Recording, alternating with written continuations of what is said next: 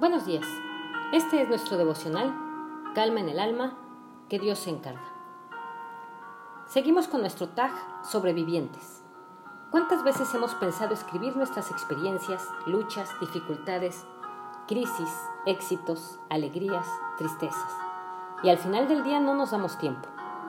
Podríamos darnos cuenta cómo a través del tiempo crecemos, maduramos y nos daríamos cuenta cómo Dios sobra nuestras vidas. Es una gran experiencia escribir. Es liberador. Si leemos los salmos, no es otra cosa que las experiencias de un hombre o varios que lloraron, lucharon, perdieron, ganaron y escribieron sus conclusiones, sus interrogantes, y cómo Dios les iba dando poco a poco entendimiento.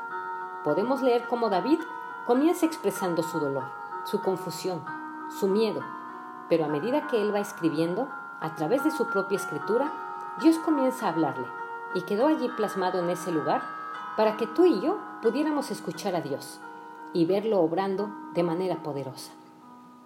Un sobreviviente no solo habla de lo que superó, sino de lo que aprendió y de cómo obtuvo fuerza, entendimiento y muchas cosas más que solo se pueden lograr allí. Escucha esta escritura como dice en Hebreos 12 del 32 al 34. ¿Qué más voy a decir?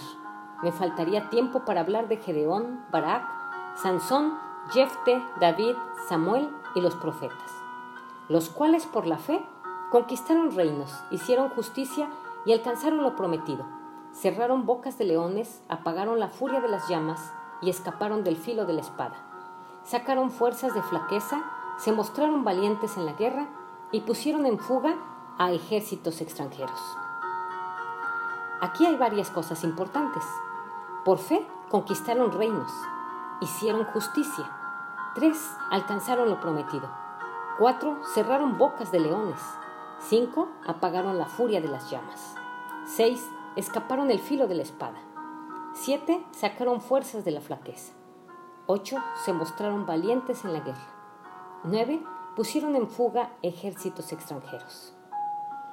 Estas experiencias darían para escribir una enciclopedia comenzar a contar y hablar de lo que todos estos hombres lograron y cómo sobrevivieron en cada momento.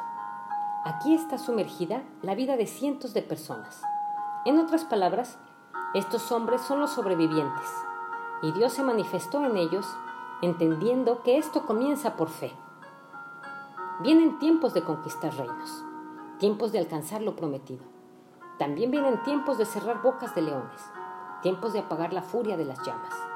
Es un tiempo para ti de escapar del filo de la espada, tiempo de sacar fuerza de la flaqueza, tiempo de mostrarse valientes en la guerra y poner en fuga ejércitos extranjeros.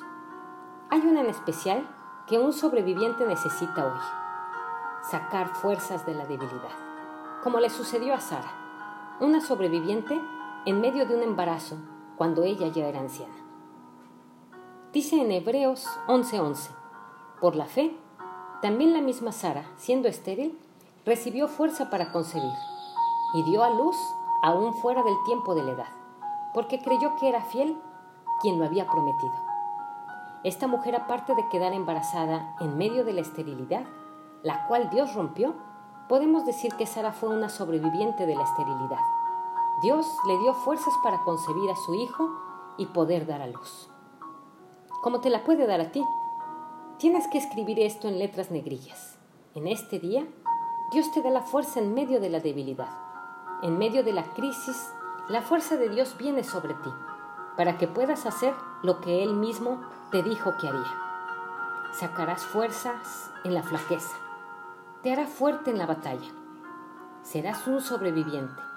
Saldrás del otro lado porque el Señor está de tu lado. El Señor te bendiga y te guarde. El Señor te mire con agrado y te extienda su amor. El Señor te muestre su favor y te conceda la paz. Soy Litsi Contreras desde Alvarado, Veracruz.